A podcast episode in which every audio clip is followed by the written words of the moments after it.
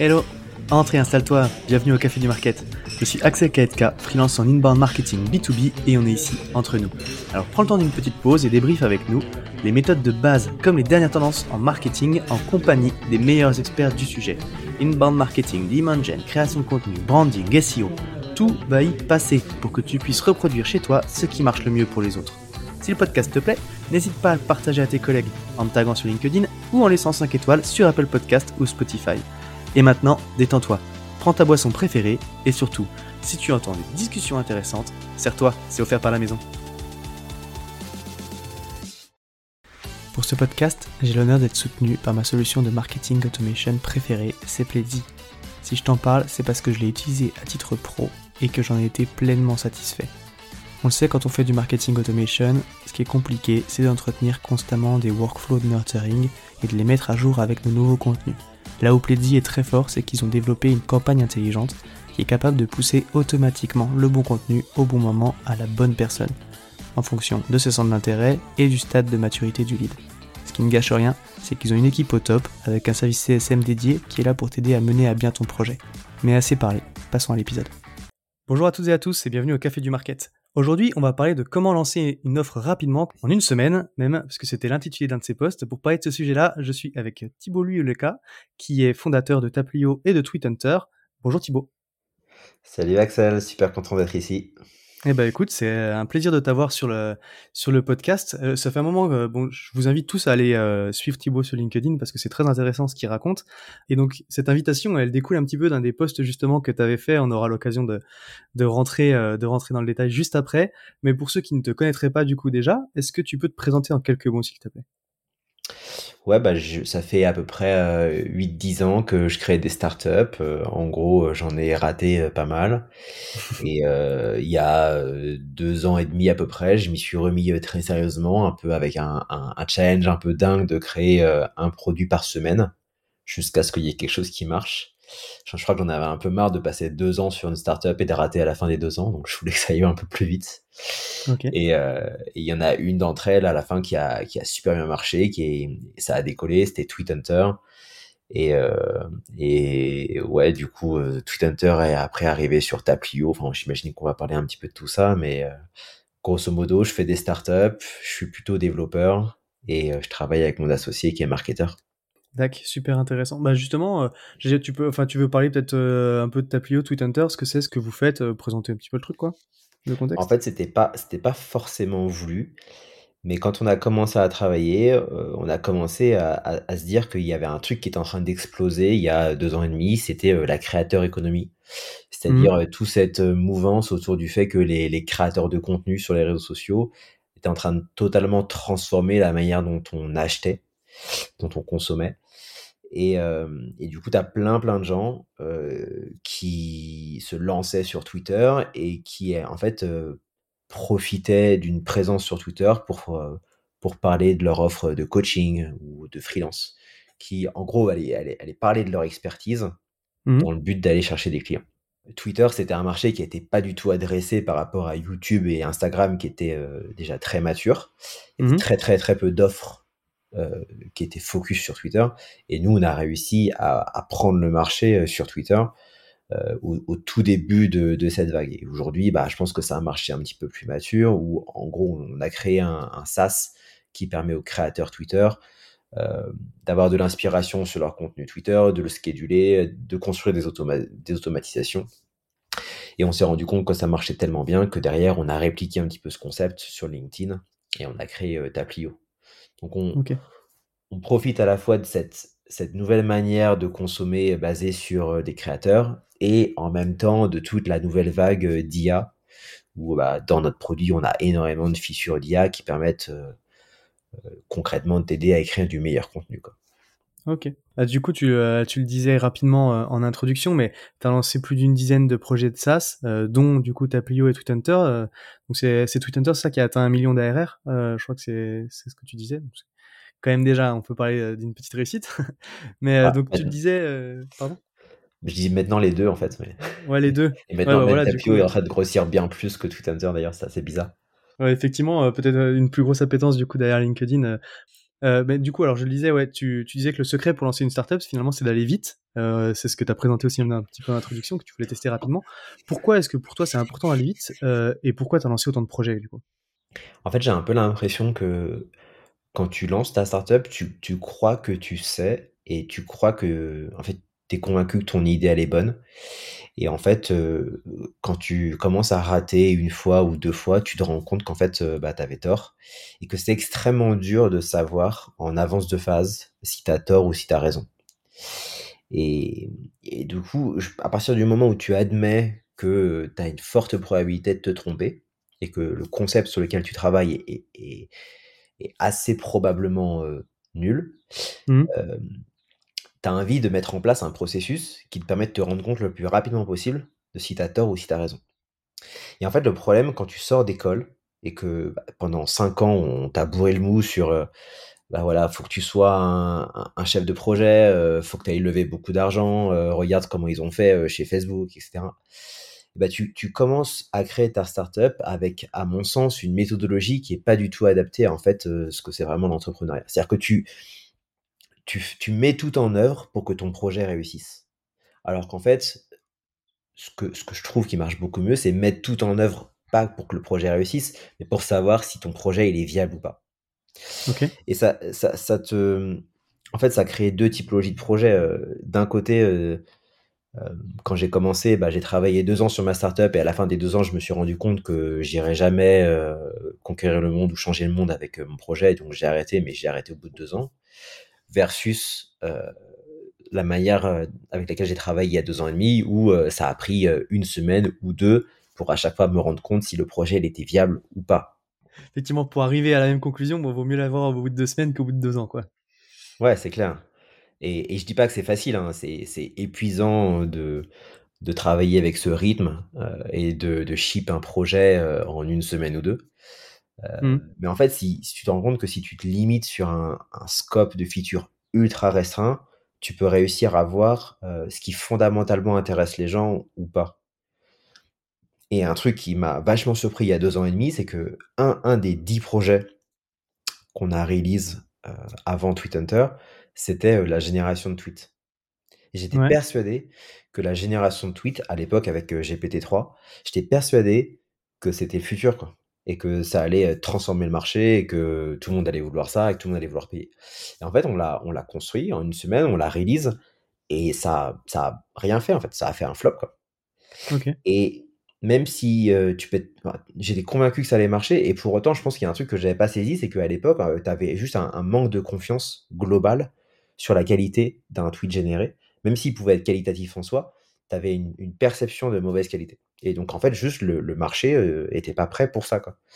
Ok. Et, et on a dû faire ce détour par Tweet Hunter, qui, euh, quand on a release Tweet Hunter pour la première fois, c'était principalement une énorme bibliothèque de tweets, un énorme moteur de recherche de tweets qui te permettait de trouver des tweets qui parlent du même sujet que toi, euh, avec le même, le même ton ou le même, euh, euh, le même style d'écriture que toi, euh, pour aller t'inspirer à écrire du meilleur contenu. Et bah du coup, en, en travaillant d'abord sur des tweets qui existaient déjà et sur ce moteur de recherche, on a réussi à vendre un truc et, et finalement, euh, six mois ou un an après, on est revenu sur la génération de tweets, mais avec des technos d'IA qui étaient vachement plus matures et à mon avis, un marché qui était vachement plus mature. Ouais, bon, on le voit bien en tout cas, euh, c'est sûr que tu as aussi une question de timing, parce que là ces derniers mois, avec l'IA, la génération de contenu et tout, euh, c'est sûr que c'est des, des trucs, on voit bien que c'est ça on commence à se faire à l'idée, et puis ça y est, là ce coup-ci c'est parti pour de bon, quoi. Ouais, ça c'est clair. Euh, du coup, tu le disais dans tes contenus, j'ai pu voir que tu avais noté six choses euh, dont on avait besoin pour lancer une, tar- une startup, pour aller, euh, pour aller très vite. Est-ce que tu peux nous expliquer un petit peu justement quel est ton processus pour lancer des projets du coup aussi rapidement? Déjà, j'ai beaucoup utilisé le no-code, même, même si Ouais. moi-même je suis, je suis développeur et je suis hyper à l'aise sur le fait de, de développer. Je suis assez fan de, des développeurs qui utilisent le no-code pour augmenter leur, leur vitesse de production.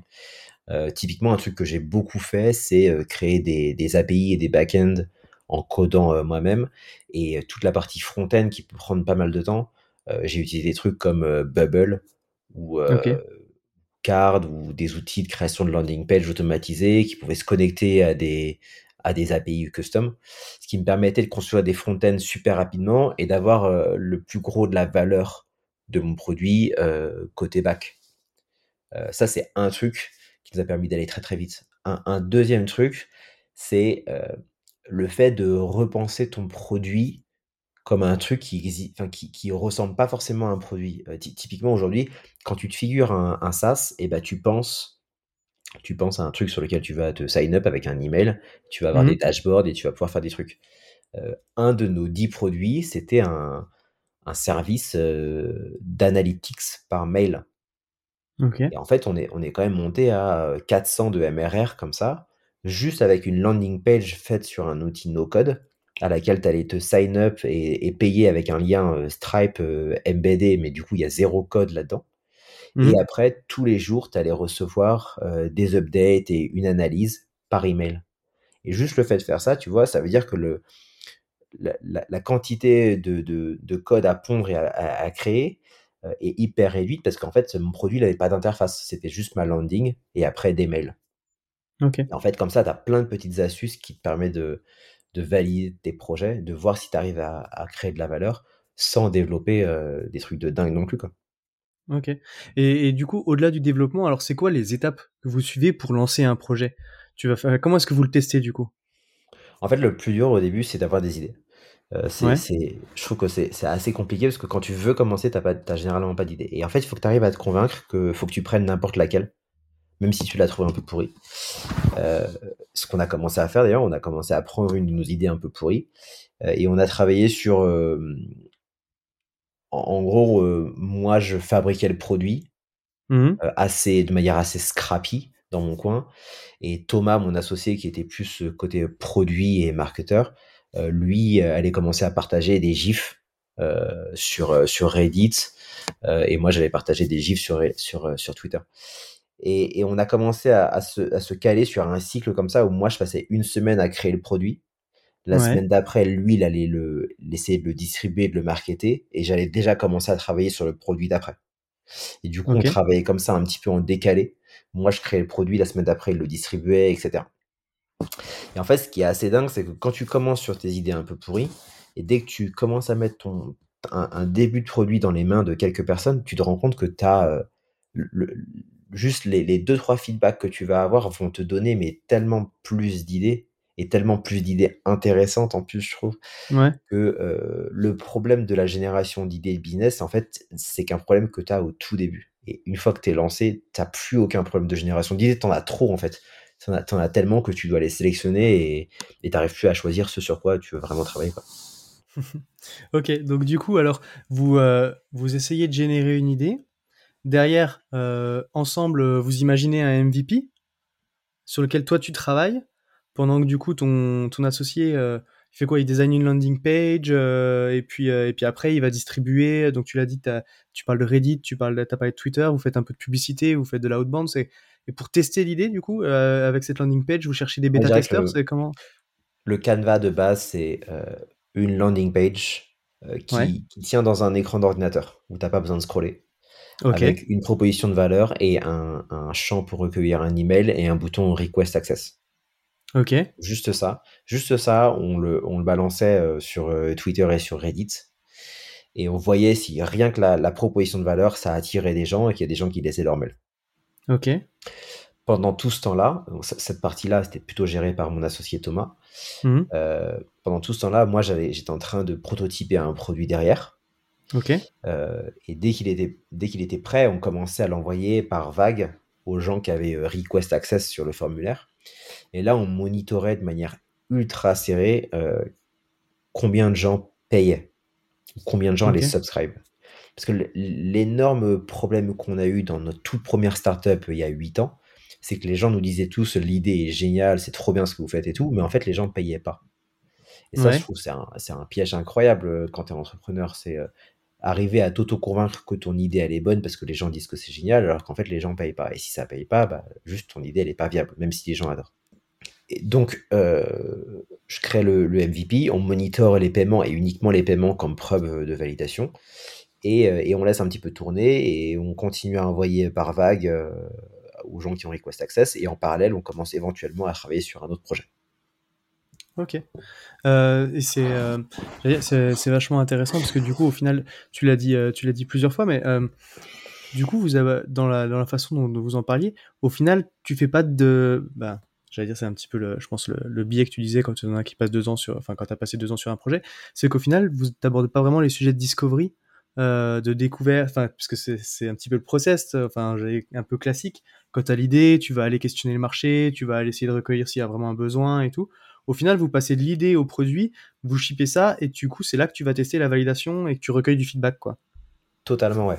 Totalement. Parce qu'en fait, notre, notre, notre parti pris était que ces phases de discovery euh, sont un peu bullshit.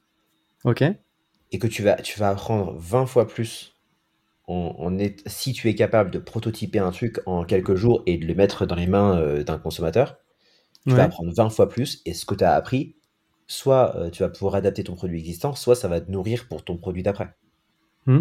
Sachant que euh, ce que j'ai pas dit, et, je, trouve ce qui, ce qui rajoute de la cohérence dans notre processus, et avec le recul, je suis super content qu'on ait travaillé de cette manière, c'est que on n'a pas créé, en tout, je crois que sur cette, sur, cette phase de création de un produit par semaine, je crois qu'on a créé 10 produits, et que le 11e était Tweet Hunter. On n'a pas créé 10 produits random dans tous les sens. On a créé 10 produits qui, allait, enfin, qui était destiné au même type de personnes et qui devait répondre au même problème. Et systématiquement, sur chacun des produits, à chaque fois que les gens ils faisaient un request access sur un de nos produits, ils venaient rejoindre notre base de mail Pony Express euh, et, et, et, faisaient grandir notre audience de gens intéressés par le genre de produit qu'on allait créer. Et donc ça veut dire qu'à chaque fois, à chaque nouveau produit qu'on allait euh, release publiquement, on avait une audience légèrement plus grande et donc légèrement plus de chances de, d'être successful. Et en fait, comme ça, bah, on, a un, espèce de d'effet boule de neige où on avait de plus en plus de feedback et du coup, je pense qu'on était de plus en plus pertinent dans les projets qu'on était en train de release et en plus, on avait une audience de plus en plus importante. Ok. Ah oui, effectivement, tu le dis, c'est c'est pas euh, c'est pas dix projets complètement différents. C'est effectivement vous aviez toujours cette idée de base de Twitter et des créateurs de contenu sur Twitter et vous leur avez proposé, proposé du coup des produits différents, on va dire à chaque fois pour euh, pour essayer de combler le besoin que vous pensiez en tout cas. Mais du coup, au final, tu as fait évoluer ton idée, on va dire presque un petit peu de base quoi euh, par rapport au retour que tu avais. Ce qui fait qu'en plus, bah, comme tu l'as dit, tu, tu grossis ta base en fait à chaque à chaque produit quoi. Ouais, ouais, c'est un peu ça. C'était un peu plus large que ça, c'était pas centré sur Twitter. Et en fait, on est arrivé sur Twitter petit à petit parce que nous-mêmes, on s'est rendu compte que chacun de nos projets, et eh ben, on arrivait à les distribuer en grande partie grâce à Twitter. Et ça nous a vachement surpris. Et donc, c'est grâce à ça qu'on s'est dit, bah, en fait, il y a plein d'entrepreneurs dans le monde entier qui pourraient bénéficier d'une forte présence sur Twitter pour euh, faire de la communication sur leur projet. Ok. Et quand tu dis le, distribuer sur Twitter, c'est-à-dire que vous aviez déjà une audience ou alors vous alliez pousser en message privé, vous faisiez de la pub, euh, c'était du natif? Comment, comment est-ce que vous faisiez du coup pour le, distribuer bah, vraiment? en, vrai, quand on a commencé tout ça, moi j'avais, je crois, 800 abonnés, enfin 800 followers sur euh, Twitter, euh, qui sont 800 followers totalement dormants que j'ai acquis sur 9 ans, quoi. Donc en gros, c'était proche de zéro, ça servait à rien. Et, c'est juste en, parlant avec des gens, euh, en parlant un peu dans le vide au début, euh, mais en, montrant que tu fais des trucs un peu cool, que bah, petit à petit, tu as des gens qui s'intéressent un petit peu à ce que tu fais. Euh, toi, tu t'intéresses à leur projet, eux, ils s'intéressent au tien. Ok. Et, et en fait, j'ai eu ce problème moi-même de dire, bah voilà, maintenant, je pense que Twitter, c'est un canal intéressant pour nous. Je veux mmh. devenir sérieux sur Twitter et essayer de grandir mon audience Twitter. comment je fais? Et à l'époque, c'était super dur de, bah, de trouver du contenu intéressant qui allait t'inspirer sur Twitter. Et donc, en fait, ce produit qu'on a créé, qui est devenu Twitter, je l'ai créé d'abord pour moi, en fait, parce que je me suis rendu compte que j'avais envie de créer mon audience Twitter. Et ça a marché. Au début, c'était juste des, en fait, c'était juste des scripts côté back euh, qui allaient me sortir des tweets intéressants, pertinents et tout. ça a marché, ça m'a aidé. En fait, j'ai continué à essayer les trucs et on, on l'a sorti comme un produit après. Ok super intéressant. C'est, euh, je trouve ça vachement, euh, vachement intéressant effectivement quand tu dis dans le dans le process quoi. Et puis au final, euh, c'est ça, tu, tu, testes, tu testes directement, directement tes idées face au marché parce que tu l'as dit. Au final, tu vois, moi j'avais lu un bouquin qui s'appelle Mom Test. Euh, je sais pas si tu l'as si tu l'as lu justement c'est sur cette process de discovery et puis comment euh, comment tu peux te tirer une balle dans le pied en posant les mauvaises questions en fait parce que bah les gens forcément quand tu vas leur demander ce qu'ils en pensent si tu le demandes euh, en, posant la question euh, directement comme ça bah ils, ont, ils vont plutôt avoir tendance à protéger tes sentiments et puis à te dire ah bah ouais j'aime bien ton idée sauf que comme tu l'as dit à la fin ils sont pas forcément prêts à payer quoi et donc le juge de paie il est quand même là quoi Exactement. Franchement, j'ai adoré ce bouquin. je trouve que c'est c'est formidable parce que c'est, c'est, il, met le doigt sur euh, tout ce qui va pas. C'est, c'est, c'est exactement ça. C'est être, être capable de, de remplir ta jauge de, d'ego euh, parce que tu as un mec qui t'a dit c'est génial ce que tu fais et oublie en fait tous les vrais indicateurs euh, de performance de ton projet. Quoi. Ouais, c'est clair, franchement, j'ai trouvé, j'ai trouvé la lecture très sympa, et puis du coup, c'est vrai que ça fait bien, bien écho avec ce que tu dis là, quoi. Mais tu vois, ça, je trouve qu'on n'en parle pas assez de, de créer un projet pour soi-même. Euh, c'est un, c'est un énorme avantage de créer un projet dont tu es toi-même le client. Si, si en vrai, tous les jours, tu utilises ton propre produit, euh, mais pas juste pour le tester et pour euh, faire un feedback au dev ou, ou à n'importe qui dans la team, Hmm. Tu l'utilises parce que vraiment ça t'apporte de la valeur au quotidien. C'est le meilleur moyen de créer un produit qui peut totalement, euh, qui peut transformer une industrie ou qui peut apporter une valeur immense à des utilisateurs parce que tu vas passer, tu vas avoir tous les micro détails que tu veux euh, améliorer. Tu vas comprendre extrêmement bien euh, le workflow de, tes users. Hmm. C'est, ça me fait penser à l'histoire de ConvertKit. C'est, c'est, un, un peu ça Nathan, Barry, je crois que c'est ça, hein, le, fondateur, qui, qui, racontait qu'effectivement sur Mailchimp, lui, en tant que créateur de contenu, il était frustré et que du coup, il a développé son propre outil d'abord pour répondre à son besoin, et puis après, il a réussi, euh, réussi à l'adapter et à le développer. Euh. Du coup, c'est ce qu'il disait au final. Il y a très peu de chances que toi-même tu sois le seul à avoir ce problème-là. Euh, en tout cas, il, allait, il allait bien plus loin que ça, parce qu'aujourd'hui, sa, sa boîte, elle fait, je crois, 30 millions d'ARR. Ouais, euh, donc mmh. tu, tu, pourrais dire, bon bah voilà, maintenant il est passé à autre chose et tout. Mais il continue en fait, il continue d'avoir sa newsletter à lui, qu'il écrit mmh. lui-même, et, euh, et, et, du coup qu'il fait tester les produits euh, tous les jours. Là, ils ont, ils ont release un truc qui permet de mettre en relation les entreprises qui, peuvent, qui veulent faire, qui veulent payer pour des sponsorships et les créateurs du newsletter qui, qui veulent se faire payer. Et ben lui-même, sur sa newsletter perso, alors qu'il est CEO d'une boîte qui fait 30 millions par an, et bah, il va prendre des sponsors sur lesquels je pense qu'il va se faire payer 400 ou 600 dollars, mais pour, pour, être, pour être vraiment dans son système, quoi, et comprendre comment ça marche et quelles sont les frustrations et tout ça. Et je pense que c'est ça qui fait qu'ils ont un bon produit, un très bon produit aujourd'hui. Ouais, c'est clair. Bah, comme tu dis, quand tu es vraiment, euh, vraiment client utilisateur, c'est clair que pour le coup, tu vas vraiment te rendre compte aussi des frustrations et des choses dont tu pourrais avoir besoin. Quoi. Top, merci beaucoup euh, pour tout ça. Est-ce que du coup, tu peux parler, euh, parce que là, enfin, on a parlé de ton process qui au final a, a, fonctionné. Enfin, c'est vrai que sur les podcasts, on parle beaucoup de bonnes pratiques et tout, de stratégies qui marchent. C'est quoi tes difficultés, les plus gros challenges, peut-être aujourd'hui, même là où tu en es, du coup, dans le développement derrière post, post-succès, quoi? Enfin, post-succès. Il faut que tu détecté quelque chose qui marchait, quoi. Euh, tu veux dire maintenant, maintenant ou six mois après que. Peut-être six mois après, le libre, c'est quoi les plus gros challenges que tu as affrontés ou que tu as euh, au quotidien quoi? Bah, ça, a été, ça a été assez compliqué de, à partir. Euh, on, avait de l'attraction initialement, mmh. mais, mais l'attraction naturelle n'est pas suffisante pour, pour aller, enfin, genre, pour, que ton business il, explose. Et du mmh. coup, ce qu'on a commencé à faire, c'est on a fait de l'outreach de manière assez euh, large à pas mal de, gens assez influents sur Twitter. Et en fait, on, a eu une énorme surprise, c'est qu'il y a l'un d'entre eux qui nous a dit euh, J'adore ce que vous faites, euh, c'est trop bien. c'est la, la, méthode Twitter, c'est exactement la méthode dont je fais la promotion dans, mon cours sur Twitter. Donc je suis totalement aligné avec ce que vous faites. mais moi, je veux, je suis prêt à vous pousser, mais je veux de l'equity. Je veux rentrer dans le projet. Et ce mec-là, c'était euh, JK Molina. C'est un mec qui n'avait pas une audience démentielle à l'époque. Je crois que c'était 40 000 abonnés sur mmh euh, Twitter. Euh, mais montant et, et, surtout qui, malgré le fait qu'il avait une audience assez moyenne, c'est un mec qui savait vendre, clairement. C'est un mec qui, par rapport à son audience, avait, avait réussi à générer pas mal de revenus via Twitter, via, via ses, produits. Ok. Et ça, ça a été un, un gros, gros questionnement avec Thomas. C'est genre, notre, petit bébé, parmi tous nos, parmi nos 11 produits, 10 ont fail. On, on a un bébé maintenant. Est-ce qu'on est prêt à, donner de l'equity à quelqu'un d'autre et donc à diluer la valeur? Et la question, elle s'est posée, je crois, à un moment où on avait euh, environ 2000 euh, de MRR. Et en fait, on l'a fait. On l'a fait et euh, on, a, on a planifié avec JK Molina un, un lancement, ce qu'on a fait en septembre 2021. Et en septembre, juste avec JK, on est passé en trois semaines de 3000 de MRR à euh, à peu près 18-20 000 de MRR, euh, juste avec un gros lancement auprès de son audience. Ok. Euh, on, était, on était trop trop contents sur le moment et puis on s'est un peu posé la question ensuite de bah what's next quoi. Ouais. On anticipait, on anticipait un gros churn et, euh, et, une, et une baisse petit à petit de, de, de, de la hype pour après peut-être avoir une croissance lente. Et en fait, ça s'est pas du tout produit comme ça. Le truc, c'est. Et ce qu'on n'avait pas anticipé, c'est que nos users ont eux-mêmes une audience parce que ce sont des Ouais. users Twitter. Et donc, le truc a pris de l'ampleur et, euh, et a continué à grossir, euh, même quand on faisait euh, pas spécialement d'opérations euh, d'opérations de com. Quoi.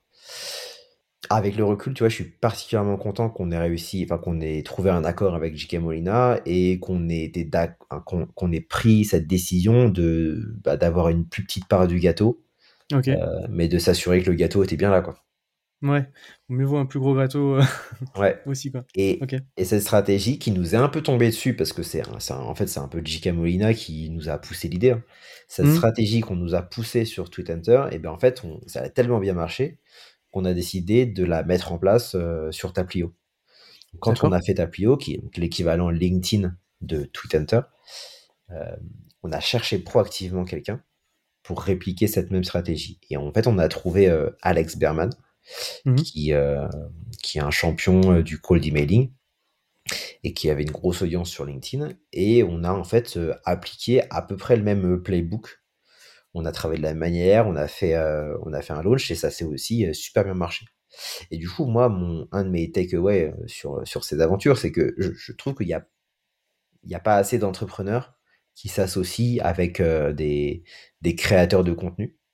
Des créateurs de contenu qui ont du mal à monétiser leur audience, assez souvent, et, mais qui savent pas créer des produits. Et euh, les indie makers ou les, les développeurs comme moi ou les entrepreneurs qui sont assez bons pour créer des produits, mais qui très souvent sont, sont très produits et assez peu distribution. Ok. Euh, et les associations entre les deux peuvent vraiment faire des merveilles. Ouais, carrément. Bah écoute, c'est deux super exemples. C'est vrai que ça, c'est pas quelque chose qu'on entend souvent, euh, mais pour le coup, euh, pour le coup, l'histoire est super intéressante, quoi. Euh, j'ai pas posé la question avant, mais euh, du coup, quand vous avez lancé, vous vous avez lancé directement à l'international? Ouais, ouais, bah pour le Ouais. coup, on... je me suis un peu laissé embarquer dans, dans le truc sans vraiment y réfléchir, mais dès le début, j'ai commencé à parler en anglais sur Twitter. Ouais.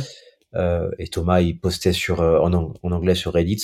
Et donc, euh, bah, dès le début, les gens, ils venaient de partout, quoi. Ok, ça marche. Comme qui- j'allais dire, c'est un peu comme les listes, quoi. Enfin, comme on retrouve pas mal de choses au final, tu vois, pour avoir discuté avec Guillaume Houbèche aussi, qui sont qui sont similaires du coup dans les dans les discours. C'est assez marrant ce que tu dis, parce qu'en fait, c'est c'est quelqu'un qui m'a pas mal inspiré, parce qu'en en fait, avec Guillaume, on s'est vu.